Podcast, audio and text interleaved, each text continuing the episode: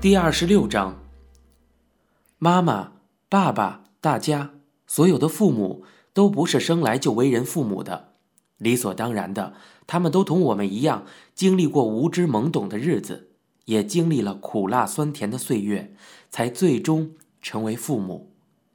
如此想来，竟有一种怜爱的心情，虽然有些羞涩。如果像回到未来中那样做一次跨时空的旅行，与年轻时的妈妈相见，我也会喜欢上当时的她吧。听着妈妈讲过去的事情，我时不时的会如此想象。在我身边的这些人，朋友、晚辈、助手、女友、工作伙伴，妈妈逐渐的与他们亲密起来，大家为了来吃妈妈的饭凑到一起。不知何时，只住两个人的家里，每天却要做五六个人的饭。一旦谁要是来的话，妈妈这么想，并如此准备着。后来变成，就算我不在家，朋友或工作伙伴也会来和妈妈一起吃晚饭。此类情形也没什么好奇怪的了。到家里来的人是音乐家也好，演员也好，有钱人也好，出版社打工的学生也好。对妈妈来说都没有什么区别，无非是年轻人总是饿着肚子。妈妈这样想着给来的人做饭菜吃，这样做能让大部分的人很高兴。不过偶尔也有不那么想的人，做好菜、做好寿司，想拿去给邻居吃的时候，也有人并不接受。我对妈妈说：“东京这里的邻居交往跟乡下可不一样哦。”给不认识的大妈东西吃，他们就觉得里面跟放了毒药似的。妈妈说：“哪能有什么毒药啊？”我回应道：“你是不那么想，不过有人是那么想的呢。”有个女学生在女子大学上学，通过研究室的前辈介绍得到机会，来到出版社打工，有时候会来取插画资料。来之前。把插画画家工作的地方想得高雅至极，结果来到之后，眼前却是如此景象：在昏暗的集体大楼的小屋子里，母子一起生活，还在放满筷子笼的酱油啊、菜呀的小饭桌上画插画。在等待上色的时间里，他坐在桌子的对面，为了不让这个时间显得过于漫长。妈妈本着年轻人总是饿着肚子的想法，拿出饭菜来给他吃。看着女学生对茶水和饭菜都一碰不碰的样子，妈妈说了好几次：“千万别客气啊！”不过，一直默不作声的我能看出，那样子绝对不是客气，她是觉得别扭和麻烦。她离开的时候，妈妈不肯罢休的又说：“想带走也没关系。”我给你包起来。女学生只是说：“不，真的不用了。”妈妈只能看着凉下来的饭菜，略显失落的说道：“真是太客气了。”我看着女学生对着热腾腾的饭菜碰都不碰，任其冷却的样子，突然感到非常的愤怒和悲哀。也许确实有些麻烦。也可能觉得不对口味，哪怕只是吃一口剩在那里也好。可是这个女学生对为她所做的这些人毫不领情，反而像是对待什么肮脏的东西一样视若不见，这让我极为愤慨。这样的时候，我一般都会给住在夏北泽的助手何塞打电话，号称饿肚子大王的何塞骑车不用十分钟就赶过来了。家里剩下的饭菜都让何塞全部吃光。何塞说：“你们好，打扰了。”我说：“何塞，快要凉透了，都吃了吧？这可是有志从事媒体事业的狐朋狗友吃剩的东西啊。”妈妈说道：“我说你怎么能那么讲话呢？”何塞说：“啊，没什么，没什么。哇，看上去好吃的一塌糊涂啊！那我都吃了啊。”慢慢的学会开车了，我渐渐喜欢上了东京的风景。从首都高速路上看到的大楼此起彼伏，在西新宿市政府的近代风格建筑、多摩河的沿岸，笼罩于皇宫的雾气。我曾经认为自己一辈子都不可能学会开车这种本事，那时起直到今日也有好多年了。一边感受着自己驾车于东京街道上的不可思议，一边感叹从车窗里再次看到东京的景色显得是那么的新鲜。刚拿到驾照的时候，总是忍不住想要开车出去，于是带着妈妈走过形形色色的街道。银座、六本木、青山、元素、新宿，我沿着环线不停地绕着，向他介绍着东京。我们去吃寿司，去吃中餐，去吃烤肉。到了贵的店里，妈妈总想知道价钱是多少。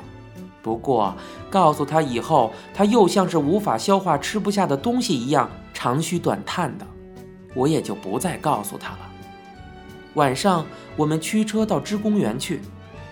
笼罩于墨绿色的树木前方是东京塔，橙红色的灯光将周围照耀得明亮而夺目。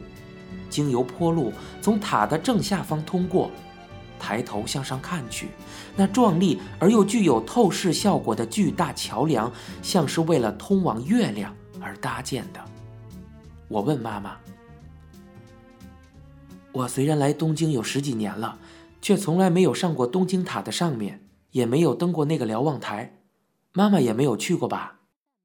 妈妈说：“啊，不过视野应该不错，能让人心情舒畅吧？”我说：“现在已经关闭了，下次带你上去看看吧。”妈妈回应道：“好，很期待呀。”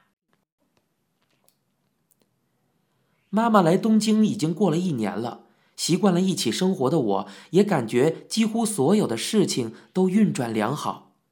为了实施碘治疗，妈妈也曾有几个星期住院，不过身体的状况并不差。不对，应该说与其他六十岁的人比起来，算是身体好的吧。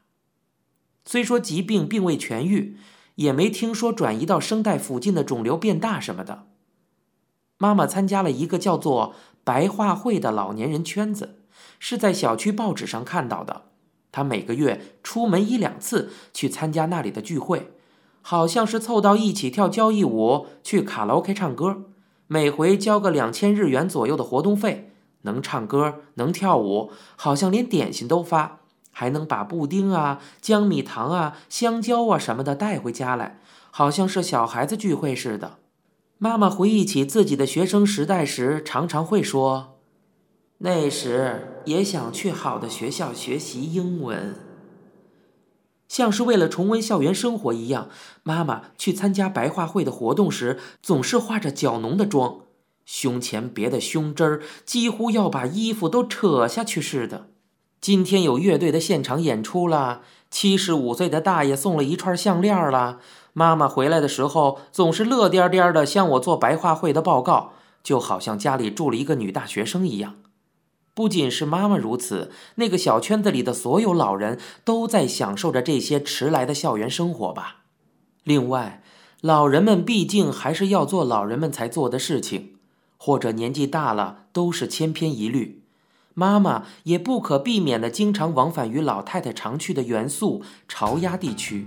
在那里和朋友一起吃吃什锦凉粉儿，淘一淘不知是印着什么动物图样的毛衣，还买回来十个不粘米粒儿的饭勺，让我分发给工作中照顾我的人。没办法，只能送出去。人家冷不防的收到作为礼物的饭勺，常常用不明所以的表情看着我。住在田丁的美金表姐夫妇阿修，住在横滨女儿家的花扎大学的老师早苗太太。住在东京近郊的妈妈的亲戚朋友都记挂妈妈，常来走动。住在九州的妈妈的姐姐野迪姨妈，时不时的在箱子里装满各种做饭的材料，或是给妈妈的毛衣，就像是在给东京念书的孩子一样，往这里寄送包裹。惠美子姨妈也常寄来诚恳的信件，收到的图案信要是很有意思的话，妈妈自己也跟着开始试着那么写。阿布姨妈则频繁来电，每回都要说好久。不知为什么，我感觉一切都运转良好，甚至让人觉得对妈妈来讲，东京比乡下更要适合她。她与他人的关系也因为来到了东京，反而比以前显得更有平衡感了。她的疾病并无恶化，她一直去有名的医院，还参加乡下所没有的娱乐活动。我的工作也忙碌起来，借江本的钱也还完了。妈妈睡觉的时间里，工作生活兼用的家里仍有人进进出出。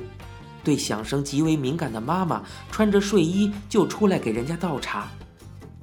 我考虑到工作的空间过于狭小，于是，在同一个大楼的十一层又租了一个房间。在保龄球馆更上方的一层，从窗户看见首都高速四号线朝着新宿笔直地延伸而去。夜里的车辆发出红与白的灯光，无数的车辆川流不息，煞是好看。我把办公桌和书桌还有床搬到了十一楼，给妈妈买了电视。我吃饭洗澡在七楼，工作睡觉在十一楼。虽然像是多盖了一个儿童房，不过对于我来说，这环境已经相当舒适了。我从十五岁开始独自生活。从来不顾及任何人的想法，我行我素。出来之后，常年过着随心所欲的生活。三十岁后，却要只隔着一扇门和妈妈一起过。电视的声音太大会被抱怨，看色情电影也是忐忑不安，只能戴着耳机看，让我倍感紧张。即使工作到深夜，也要被提醒早点睡觉，让人无可奈何。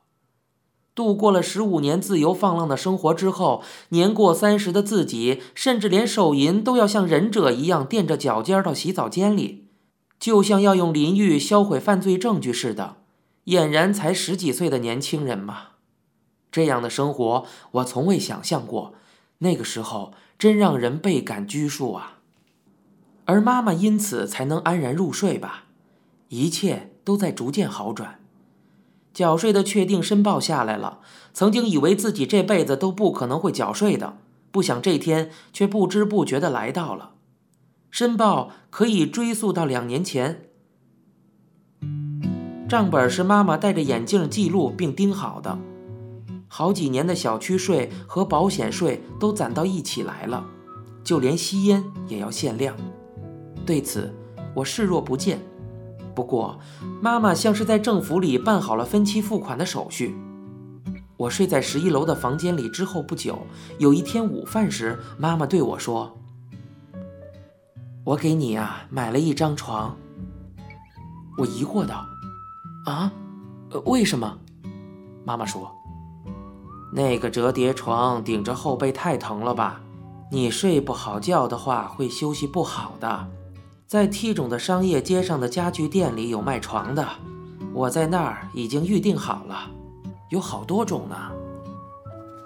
不过这东西每天都用嘛，干脆豁出去买个好的，就睡那个吧。我问道：“花了多少钱啊？”妈妈说：“大概十四万吧。”你有那么多钱？啊！这些就是全部了。平时的生活费都是我在月末把房租那部分交给妈妈，由她交给大楼的管理办公室。饭费及零碎的花销那些，都是妈妈在没有钱的时候就告诉我，生活费没有了，我再适量的给她三万或者两万这样的零用钱。此时，我又接着向妈妈问起了很久以前就想知道的事情。妈妈，你并没有什么存款吧？妈妈说：“啊，已经都花光了。”我说：“那么养老金是怎么交的呢？”妈妈回应道：“养老金也是，本来一直交着的，后来中途手头太紧，就停下来了。虽然可惜，也只能那样了。”我回应道。是吗？呃，这样子啊。这并非是妈妈不好，而是养老金制度不好。像妈妈这样，直到六十岁都靠打短工勤奋工作着，生活也总是精打细算，却只能靠低工资过日子的人，又怎么能够月月上缴养老保险呢？也有人说不交不好，可是对于把每个月一万日元都作为直接关系到能否活过当日的一大笔钱的人来说，要交付给那并不知道是否存在的未来，这在情理上也说不过去。巧妇难为无米之炊呀，短袖的衣裳无论怎么伸展都无法变成长袖了。若是知道人生百态，工作也有形形色色这回事儿，就因为那些孤独的老人和病人，以及低收入的劳动者，做些不同方式的事情，多给他们些什么，在靠占用养老保险金而造出来的大厅里举办摇滚音乐会这种事儿，即使听了也只能制造出兴奋罢了。要把这样的形式摧毁，重新分配。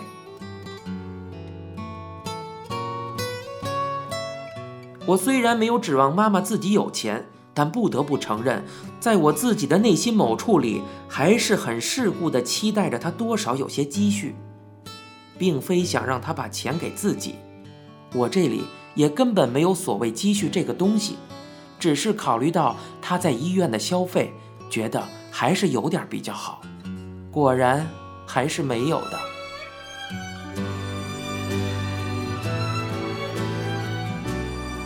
看到我抿着浓茶，表情也不自在起来。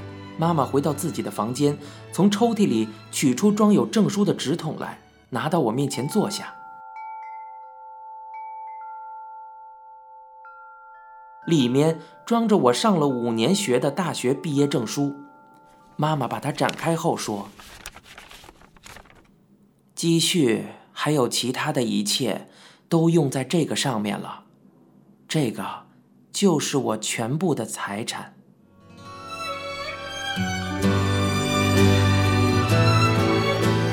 您现在收听到的是由一辆松鼠播讲的《东京塔》。